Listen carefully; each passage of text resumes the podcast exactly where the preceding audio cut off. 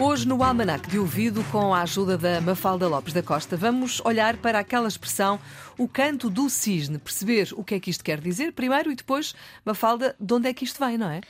Ora, o canto do cisne é uma expressão usada há séculos, usada principalmente como uma metáfora para se referir ao último feito de alguém antes de morrer, e isto literalmente, ou, por exemplo, em termos de carreira, uhum. ou seja, o canto do cisne. Trata-se de uma referência a uma antiga crença de que o cisne, e nomeadamente o cisne branco, apesar de não emitir um único som durante toda a vida, uhum. canta uma bela e triste canção imediatamente antes de morrer. Isto não é verdade. É uma antiga crença, mas não é verdade. Os cisnes não cantam antes de morrer.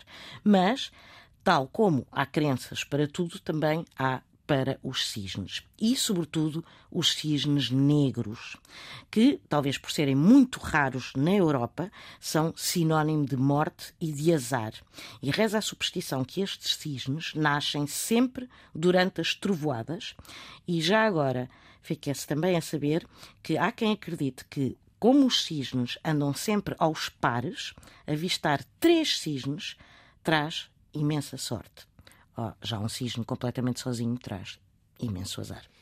As crenças e as superstições, cabe tudo neste almanac de ouvido, sempre com a Mafalda Lopes da Costa, a esta hora, aqui na Antena 1 e quando quiser também disponível para ouvir na RTP Play.